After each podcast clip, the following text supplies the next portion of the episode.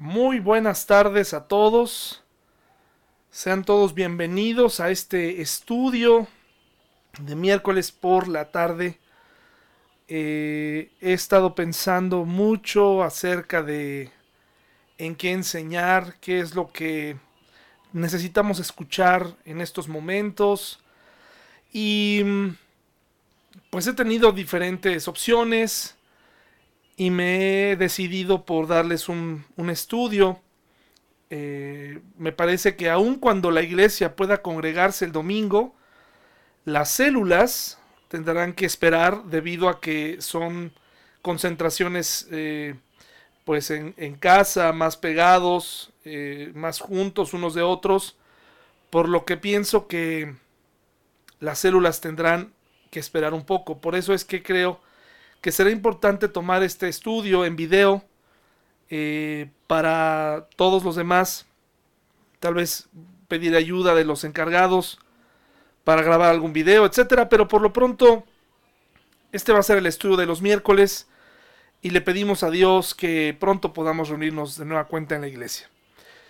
Eh, también quisiera aprovechar este momento para enviarle un saludo muy especial a mi sobrina Marianne, que en este momento se encuentra en Estados Unidos, en una zona y en un momento de la historia en donde si a ella le hubieran dicho que tendría que vivir todo esto, pues probablemente lo hubiera pensado dos veces. Pero Marian, ya que estás allá, te envío un fuerte abrazo, te queremos, te extrañamos eh, todo esto que estás viviendo eh, con la pandemia y ahora con las protestas eh, raciales, sin duda es un momento impresionante en la historia de ese país. Entonces, no tengas miedo.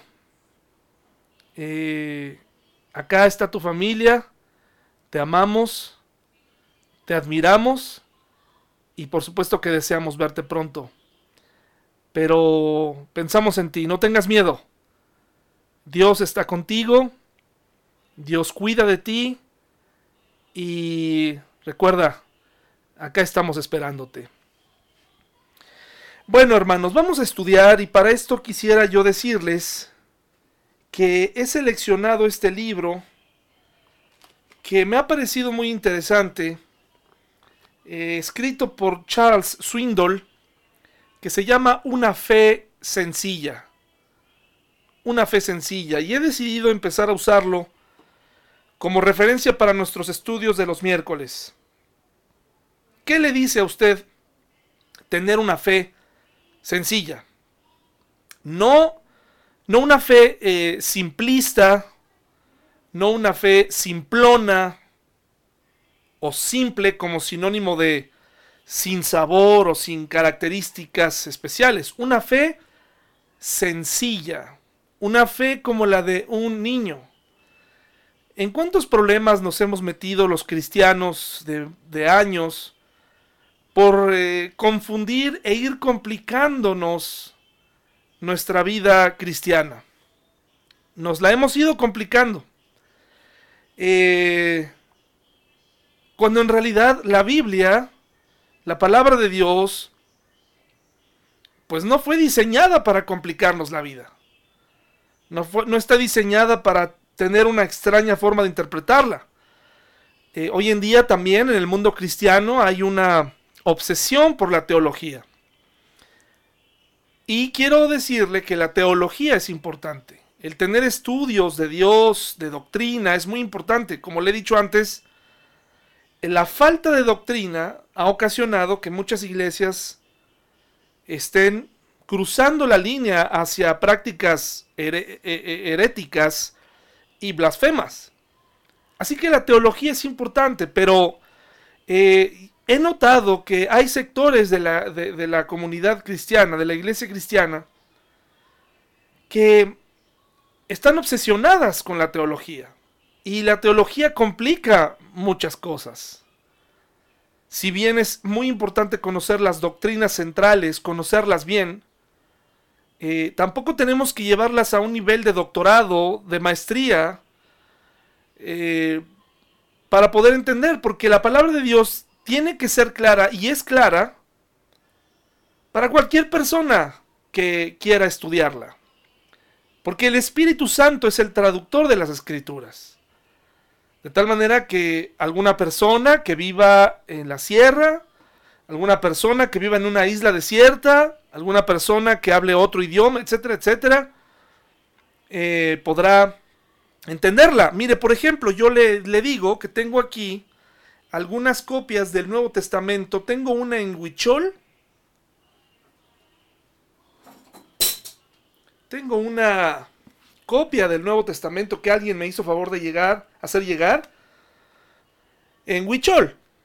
¿Sí? Aquí está. Y esto es precisamente para que las personas de esa región puedan comprender la Biblia. El Nuevo Testamento, aquí está. Y tengo otra en Nahuatl, por ejemplo, ¿no? Para que se dé cuenta, eh, la Biblia tiene que permanecer sencilla y simple para todos. Aquí está, mire, qué interesante. En Otomí, este es en Otomí, no es en Nahuatl, mire, en Otomí. Gracias a Dios por esta gente que hace estas traducciones. La Biblia debe permanecer simple, sencilla. Y a veces nosotros nos hemos complicado. Dice Colosenses 2.6, por favor. Vayamos allá. Colosenses 2.6. 2.6. Miren lo que dice aquí. Por lo tanto, de la manera que recibieron a Cristo Jesús como Señor, ahora deben seguir sus pasos. Nuevamente, por lo tanto, de la manera que recibieron a Cristo Jesús como Señor, ahora deben seguir sus pasos. Versículo 7, arraíguense profundamente en Él, edifiquen toda la vida sobre Él, entonces la fe de ustedes se fortalecerá en la verdad que se les enseñó y rebosarán de gratitud. Luego dice, no permitan que nadie los atrape con filosofías huecas y disparates elocuentes que nacen del pensamiento humano y de los poderes espirituales de este mundo y no de Cristo. Fíjese lo que dice aquí. Sí nos está invitando a estudiar, a conocer nuestra fe, pero a mantenerla simple, a andar como recibimos a Cristo. ¿Cómo recibiste a Cristo? Eh, fuiste convencido por el Espíritu Santo de que tenías un problema. Eh, tiene que permanecer sencilla esta manera de llevar el Evangelio y dice, de la manera, de la manera que recibieron a Cristo Jesús, de la manera como lo recibimos, andemos en Él. Con una fe sencilla, dejando que Dios se haga cargo de las cosas que nosotros no entendemos, dejando que, dejando que Dios y su Espíritu Santo nos muestren aquellos temas complicados de los cuales sin duda hemos hablado en la iglesia en otras ocasiones, pero que no deben obsesionarnos hay artículos, hay páginas de internet que nos hablan de la importancia de la teología, pero llega un momento en donde duele la cabeza, hermanos, duele la cabeza. Hay autores cristianos eh, que he leído en donde al empezar a leer te duele la cabeza de tantos conceptos tan complicados. Y me pregunto si eso es lo que verdaderamente Dios quiere. Y la, y la respuesta es no. Por supuesto que no, porque lo que Él quiere es que nosotros podamos llegar a comprender de manera sencilla, con la fe de un niño, e ir avanzando en nuestra vida cristiana. Quisiera leerles, hermanos, una ilustración que encontré en este libro, que conforme he ido leyendo me he ido deleitando, la verdad es uno de mis autores favoritos, Charles Swindoll, Una fe sencilla, se lo recomiendo, debe estar de manera electrónica en algún sitio. Mire lo que dice aquí. Déjeme ver, aquí está. Todo esto me recuerda a una historia graciosa que oí recientemente sobre un hombre en el Aeropuerto Internacional de Los Ángeles que tenía miedo de perder su avión. No tenía reloj de pulsera y no podía localizar uno de pared. De modo que se dirigió a una persona totalmente desconocida y le dijo, perdone, ¿podría darme la hora? El extraño sonrió y le dijo naturalmente. Puso en el suelo las dos grandes maletas que llevaba y miró su reloj de pulsera diciendo, son exactamente las 5 con 9 minutos. La temperatura exterior es de 39 grados Fahrenheit y se supone que hoy lloverá. En Londres el cielo está claro y la temperatura es de 38 grados Celsius. El barómetro indica 29-14 en descenso. Y déjenme ver, en Singapur hay un cielo límpido. De paso, hoy aquí en Los Ángeles habrá luna llena y... El hombre interrumpió. ¿Todo eso lo dice su reloj? Ah, sí, mucho más. Vea, yo inventé este reloj y puedo asegurarle que no hay un medidor de tiempo como este en el mundo. Quiero comprar ese reloj. Le pagaré dos mil dólares ahora mismo. Quiero comprar ese reloj. No, no está a la venta, dijo el extraño, agachándose a recoger sus maletas. Espere, le doy cuatro mil. Le pagaré cuatro mil dólares en efectivo, le ofreció tomando su billetera. No, no puedo venderlo, ¿sabe? He decidido dárselo de regalo de cumpleaños a mi hijo cuando llegue a los 21 años. Lo inventé para que él lo disfrute. Bueno, escuche, le doy 10 mil dólares. Tengo el dinero aquí mismo. El extraño pensó un poco. ¿10 mil dólares? Bueno, está bien. Es suyo por 10 mil dólares. El hombre estaba ya fuera de sí de ansiedad. Pagó al extraño, tomó el reloj, se lo colocó con deleite en la muñeca y dijo, gracias. Preparándose para seguir su camino. Un momento, le dijo el otro con una gran sonrisa. Le alcanzo las dos pesadas, le alcanzó las dos pesadas maletas y agregó, no se olvide de estas baterías. Es decir, las maletas eran la batería que hacía funcionar este reloj. Y así somos a veces, según nos quiere ilustrar el autor, como cristianos. Ponemos cargas pesadas sobre los demás. Nadie esperaría el que una pequeña un pequeño accesorio tuviera que estar conectado a esas dos grandes maletas que eran las baterías.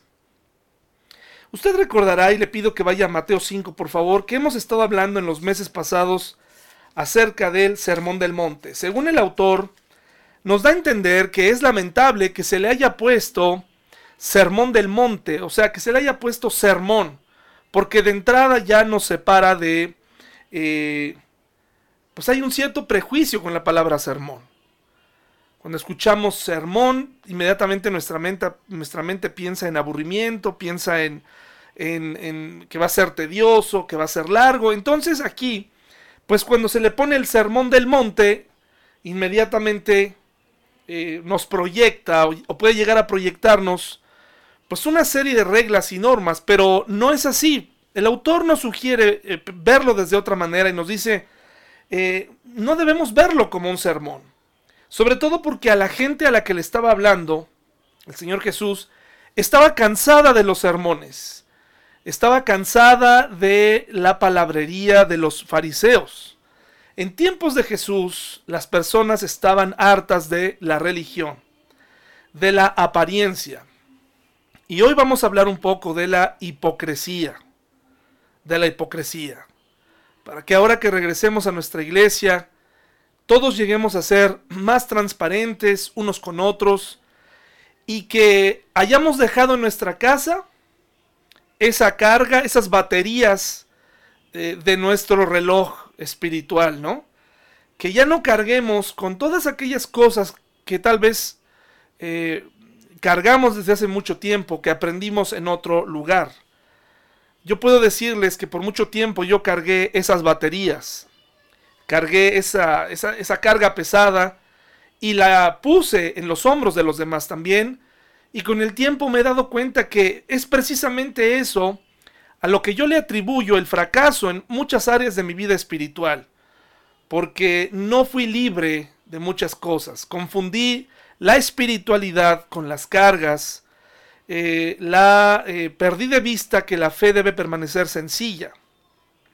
Entonces, en este tiempo la gente en Mateo 5, eh, el auditorio de Jesús estaba harta, precisamente harta, de los sermones de los escribas, de los fariseos, de los saduceos, de los sacerdotes, porque ellos decían y decían, pero en realidad no eran más que hipócritas. No hay nada peor que conocer a alguien a fondo y darte cuenta que era un hipócrita, ¿no? ¿Alguna vez has tenido la oportunidad de conocer a alguien que admirabas y cuando lo conoces un poco más te das cuenta que no era lo que decía ser?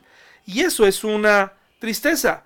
Hoy en día, hermanos, estamos viviendo una época de mucha religiosidad, de mucha falsa espiritualidad.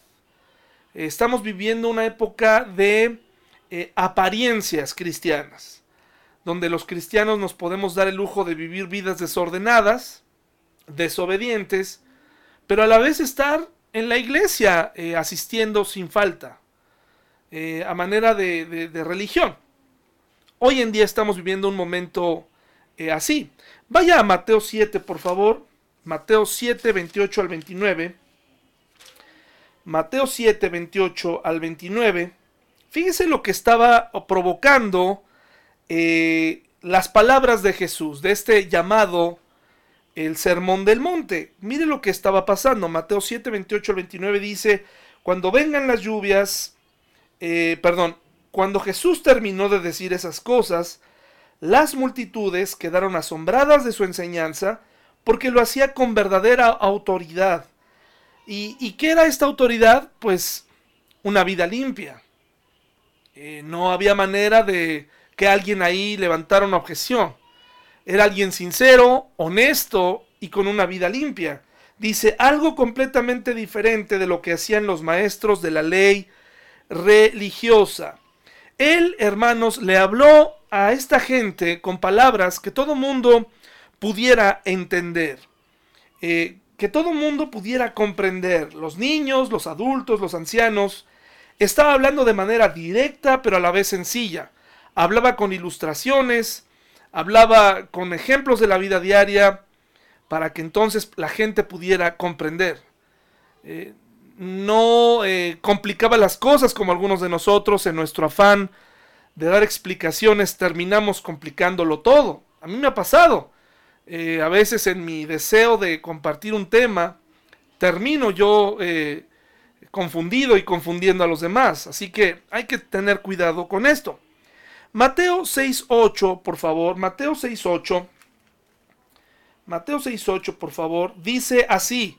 Y el autor nos sugiere que prácticamente lo que Jesús estaba diciendo y nos estaba invitando era a separarnos de la religiosidad y de la hipocresía en la que ellos vivían. Por eso dice, no seas como ellos, en el versículo 8 del capítulo 6, porque tu Padre sabe exactamente lo que necesitas, incluso antes de que se lo pidas. No seas como ellos, no seas un hipócrita, no seas así. Eh, la gente, hermanos, se, se encontraba sorprendida de las palabras de Jesús, pero para los fariseos las palabras de Jesús eran insoportables, no, no lo olvide. Cuando Jesús hablaba de misericordia, de oportunidad, hablaba con esta simpleza, pues esto era un momento de, que hacía insoportable eh, eh, vivir con Jesús para los fariseos. Por eso querían acabarlo, terminarlo. Y la gente, en cambio, eh, se sorprendía y entendía las enseñanzas. Y aquí nos está invitando precisamente en Mateo 6.8, no seas como ellos.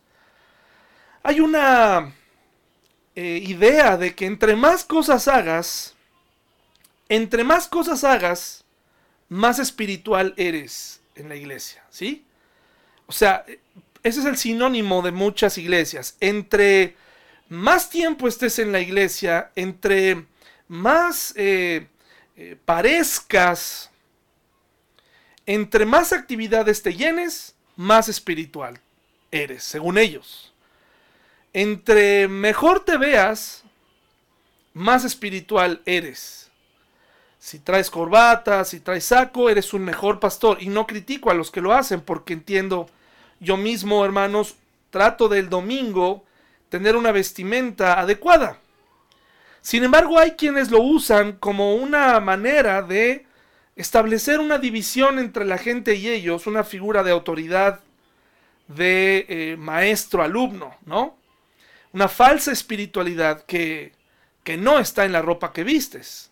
Si bien hemos hablado de la importancia de cuidar cómo nos vemos para hacer luz, etcétera, etcétera, usted sabe a lo que me refiero. Hay ocasiones en las que hacemos cosas para marcar una diferencia y establecer cierta autoridad y poder.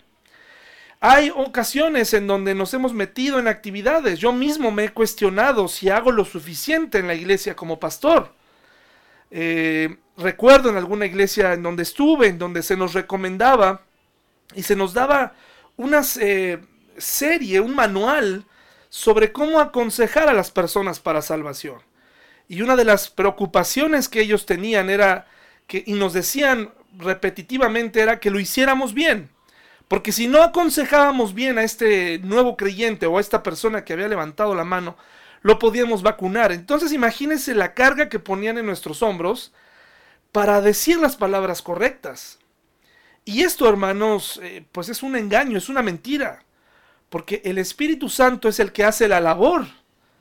Eh, el Espíritu Santo es el que ya convenció a esa persona, no tú.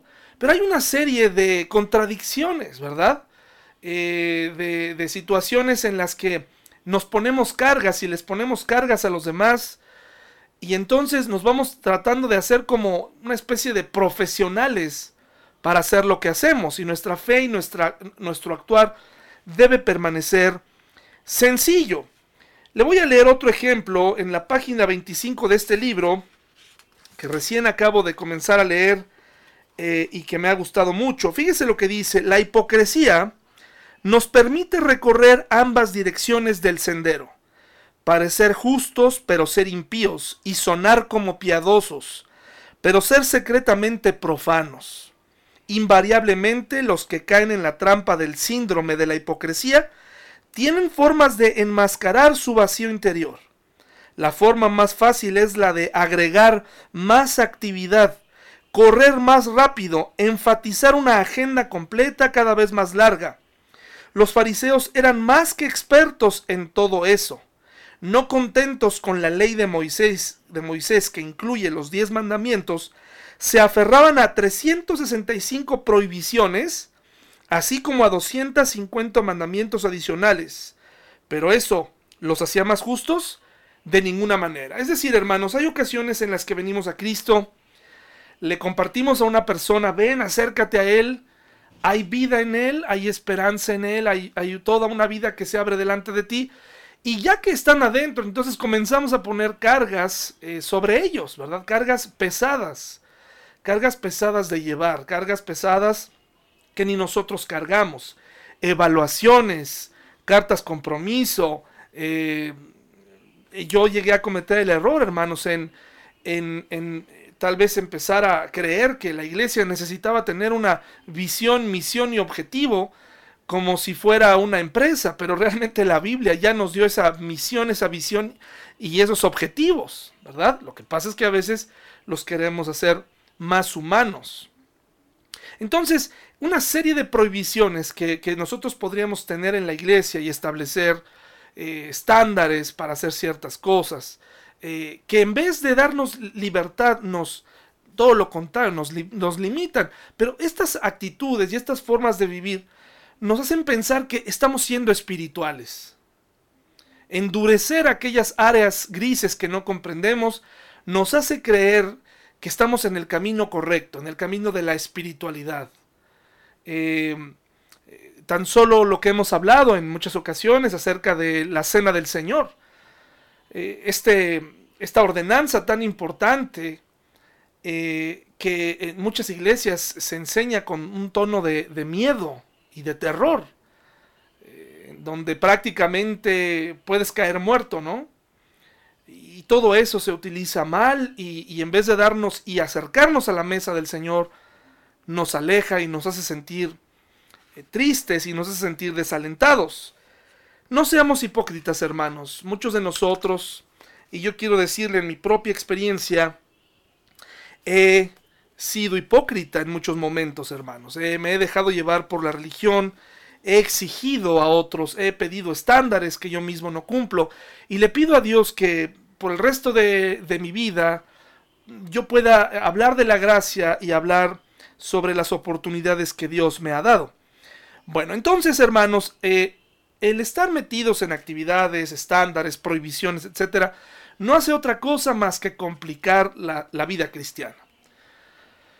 Eh, hay quien eh, enseña, ¿no? Toda esta, esta confusión.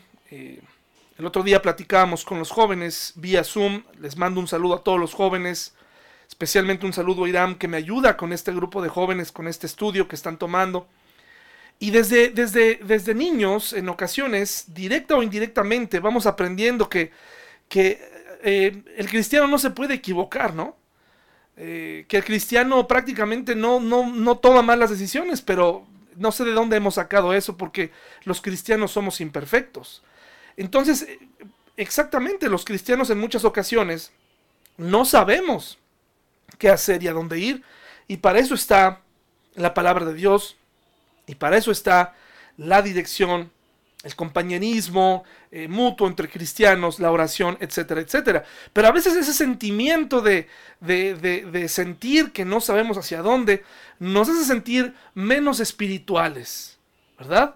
Esta tarea eh, productiva de, leer nuestra Biblia y no eh, comprender al mismo ritmo que los demás comprenden, o, aquellos que tienen la capacidad de, retener más información y entonces deciden de los que no tienen esa o no tenemos esa capacidad, e, esa sola diferencia, esa sola conversación entre un eh, cristiano jactancioso que diga que ya leyó la Biblia 20 veces o que él lee un libro diario y otro que tal vez nada más está buscando un pretexto para no leer la Biblia y escuchando esto dice yo no comprendo. Yo te recomiendo a ti que tal vez estás batallando con la lectura de tu Biblia yo te recomiendo que leas porciones cortas. Porciones cortas. Pídele a Dios que te muestre. Eh, comienza con el Nuevo Testamento. Porciones cortas. Ve analizando. Haz preguntas a otros hermanos. Anótalas y, y puedes enviármelas. Y si yo no las sé, le pediremos a Dios que con el tiempo nos ayude a comprenderlas. Hay mucho material hoy en día. No te quedes con la duda. Pero no te quedes sin leer. Lee porciones cortas, analízala.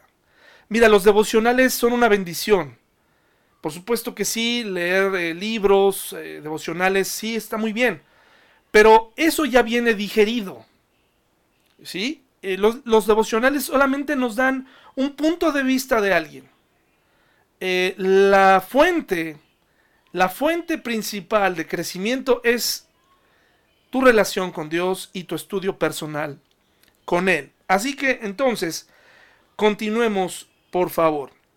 Miren, en este pasaje, a lo largo de estos versículos, en el Sermón del Monte, les quiero decir que eh, hay, un, hay, un, pequeño bosquejo en el capítulo, en el capítulo 5, Mateo 5, que quiero que podamos eh, leer. Ya lo hemos hecho antes, pero quisiera que lo, que lo repasáramos un poco. ¿sí? Por ejemplo, mire, en el capítulo 5, versículos del 3 al 12, y aquí es donde le digo que nuestra fe debe permanecer simple. Mateo 5, versículos del 3 al 12.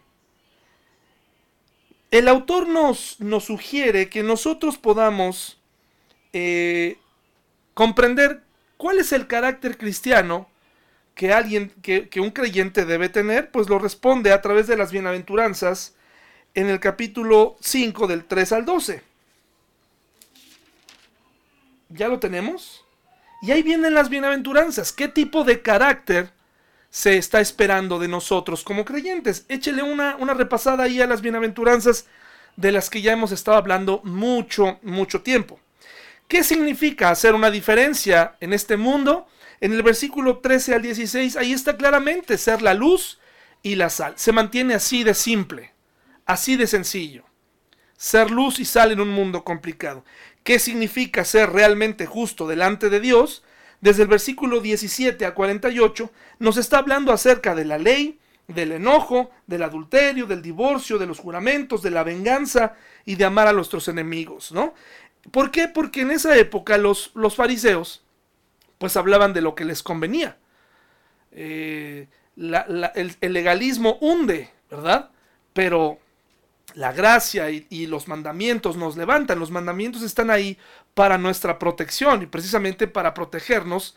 Eh, como les decía en el, en el, sermón del domingo, la gente ya no está leyendo su Biblia, la gente ya no está recurriendo a la Biblia para eh, tomar, sino que lo estamos, lo estamos tomando de, de youtubers, de otros pastores, y si bien la iglesia puso a los pastores y a la iglesia para que aprendamos de ellos, pues Él quiere que eh, tengamos esa, esa comunión íntima con Él, para comprender, para deleitarnos, para derramar nuestro corazón con Él. Él se deleita cuando nosotros le buscamos y Él nos escucha.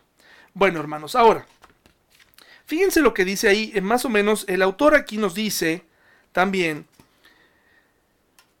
usa muchas frases en este Sermón del Monte, usa muchas frases eh, repetitivas el Señor. Por ejemplo, oísteis que fue dicho. Por lo menos se repite seis veces, oísteis que fue dicho. Es decir, te han enseñado esto a toda esta gente. Te han estado repitiendo esto, todo este discurso religioso, te lo han estado repitiendo. Pero yo os digo, y hay una nueva manera de vivir que Jesús enseñaba una, manera clara eh, y una manera eh, sencilla. Oísteis que fue dicho, pero yo os digo. ¿Por qué? Porque muchos de ellos estaban interpretando la ley. Los maestros de la ley la interpretaban a su conveniencia. Por eso dice aquí, oísteis que fue dicho, pero yo os digo. Y da la correcta interpretación de la ley, ¿verdad? Entonces, hermanos, es muy interesante lo que estamos viendo aquí. Mire, voy a leerle otro, otro pequeño eh, eh, eh, reflexión sobre este tema. Dice, es muy fácil falsificar el cristianismo, pulir la imagen superpiadosa que parece tener una vida, que parece tener vida, pero es una farsa. A través de los años me he cruzado con gente que se rompe el lomo para ser la segunda Madre Teresa, o si ustedes lo prefieren, el Padre Tereso, o San Francisco de México, o de Bogotá, o de donde fuere. Hay demasiados cristianos simples que están tratando de hacer cosas demasiado duras. Seguramente están bien ocupados, pero ¿son justos? Quiero decir, verdaderamente cristianos. ¿Ha sido tu vida, ha sido tu vida una vida cristiana libre? ¿Ha sido tu vida una vida cristiana feliz? La vida cristiana sin duda no es fácil. Obedecer no es fácil. Pero es peor cuando nosotros mismos nos complicamos, cuando nosotros mismos nos ponemos cargas o dejamos que otras personas nos pongan cargas. De lo que acabo de mencionar, de todas aquellas cargas o todos aquellos mandamientos eh, mal interpretados de los fariseos y de los escribas, eh, quisiera leerlos ahí en el capítulo 5, eh, por favor de, esta frase de oísteis que fue dicho, pero yo os digo. Les invito a ir al capítulo 5, pero ahora del versículo 21 al 22 para leer el primero oísteis que fue dicho. ¿De acuerdo? Dice así, hermanos, han oído que a nuestros antepasados se les dijo no asesines. Si cometes asesinato, quedará sujeto a juicio. Eso es lo que la interpretación que le habían dado a los eh, a la ley, ¿de acuerdo? Sin embargo, ellos, eh, mientras no mataran, estaban tratando mal a la gente. Y el espíritu de la ley era precisamente eh, proteger al prójimo, no solamente de la muerte, sino de, del maltrato. Pues eso dice en el versículo 22, pero yo digo, aun si te enojas con alguien, quedará sujeto a juicio si llamas a alguien idiota, corres peligro de que te lleven ante el tribunal, y si maldices a alguien, corres peligro de caer en los fuegos del infierno. Es decir, nuevamente pensamos, yo no mato a nadie, yo no tengo ningún problema, ¿de acuerdo? Yo no, yo no soy así, pero aquí lo está llevando a otro nivel. Y, al, alma de, la, de la ley del Señor es respetar, amar al prójimo. No tengo por qué insultarlo, tengo que tener un control de mis emociones y, y de, mi enojo y de mi relación con los demás. El otro oísteis que fue dicho está en el 27 y 28, versículo 27. Dice, han oído el mandamiento que dice no cometas adulterio. ¿De acuerdo? Pero yo digo que el que mira con pasión sexual a una mujer ya ha cometido adulterio con ella en el corazón. Nuevamente nos dice, porque los fariseos enseñaban, pues yo no he engañado a nadie. Yo eh, este, no tengo ningún problema. Yo me he conservado puro, pero en su mente seguramente lo hacían. Había abuso. Fíjese cómo el origen y el, y el corazón de la ley va más allá de una apariencia va más allá, es, profunda. No solamente se limita a, a este asunto de, de, de matar, al hecho de matar o al hecho de adulterar. Muchos podemos tomar esas piedras y arrojarlas en contra de un adúltero, en, alguien que ha caído, pero verdaderamente nosotros en nuestra mente no hemos adulterado, no hemos deseado, eh, no hemos tenido pensamientos no correctos con alguien más, pues aquí está exhibiendo a, todo mundo, incluyendo a los que dicen que no habían caído. Luego, por favor, versículo 31 y 32. Dice, ¿han oído la ley que dice, un hombre puede divorciarse de su esposa con solo darle por escrito un aviso de divorcio? ¿De acuerdo? Pero yo digo que un hombre que se divorcia de su esposa a menos que ella le haya sido infiel hace que ella cometa adulterio y el que se casa con una mujer divorciada también comete adulterio. Muy interesante, va a la vida práctica y nos va diciendo, eh, eh, eh, si bien el, el, divorcio pudiera llegar a presentarse como una opción, y no tenemos tiempo de hablar de él ahorita, aquí, está, aquí él está hablando de que ellos prácticamente se estaban divorciando por cualquier cosa. Y, y, está hablando incluso de las consecuencias que vienen más adelante, ¿no? Porque tal vez una persona pensaba que al divorciarse se iba a deshacer de ese estorbo que ahora representaba su cónyuge, pero nos habla aquí de todas las consecuencias morales que trae esa vida desordenada. Por eso eh, es muy importante que como cristianos, eh, mis hermanos, eh, regularicemos nuestra situación en pareja que no eh, se alargue. No pensemos que porque ya legalmente resolvimos una situación, ahora podemos vivir como se nos dé la gana.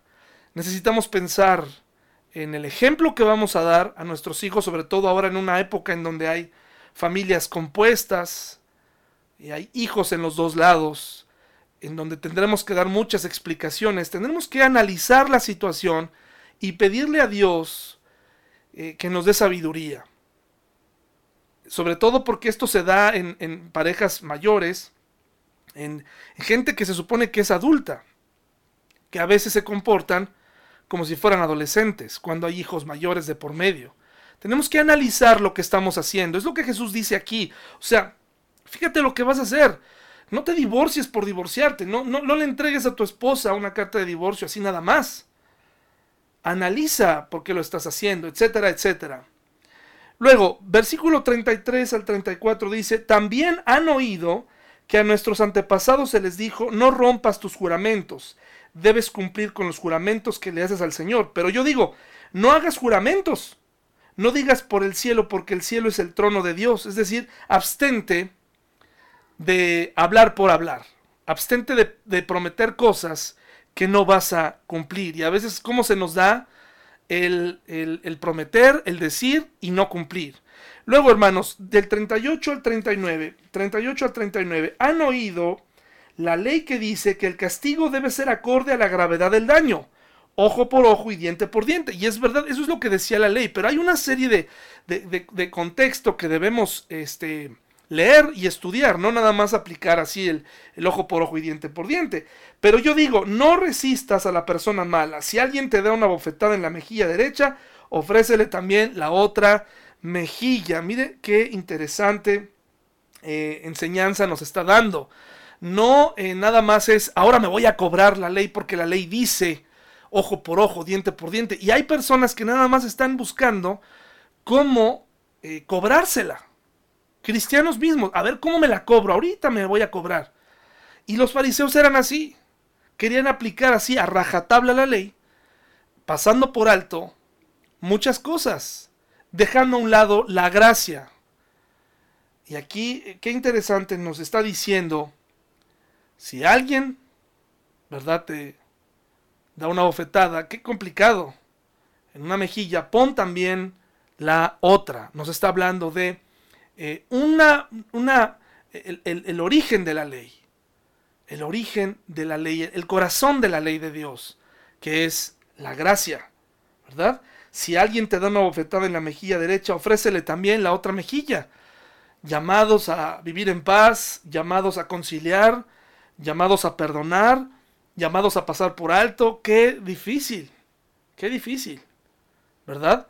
Pero esa reacción es la que se espera de nosotros más que inmediatamente querer ejercer el castigo, e, e, querer ejercer eh, eh, daño sobre alguien más. Y por último, versículo 43 al 44. Dice así, mis hermanos.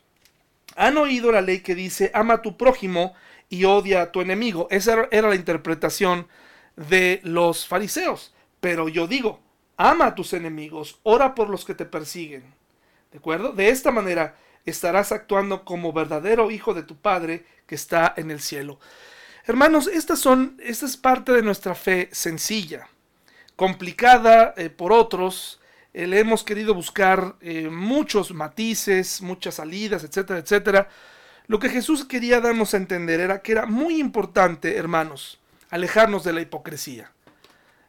No pretendamos que entendemos bien una porción y, si no la estamos obedeciendo. No pretendamos llenarnos de actividades, de, estudios, de predicaciones, si tú no estás obedeciendo lo más elemental. Parece que estoy sonando repetitivo y que esta pareciera ser una copia de una predicación de hace 15 o 20 días. Como le decía, estamos comenzando este estudio y, y así inicia y me parece muy conveniente estarlo repitiendo porque de esta manera eh, no se nos olvida lo importante que es eh, obedecer, alejarnos de la hipocresía, permanecer eh, transparentes delante de Dios, sinceros, honestos. Hermanos, el cristiano enfrenta días complicados, días difíciles, donde se tiene miedo, donde se tienen dudas. Pues acércate con toda sencillez al Señor. Vive un, cristianismo verdadero, transparente, no aparentes que, todo lo tienes bajo control. No aparentes que todo lo sabes. No, ten una fe como de un niño. Eh, es increíble cómo, los niños tienen, tienen fe y cómo, y cómo confían. Nosotros hemos perdido todo eso. Eh, necesitamos aprender más, sí necesitamos teología, pero eso no es lo más elemental para vivir.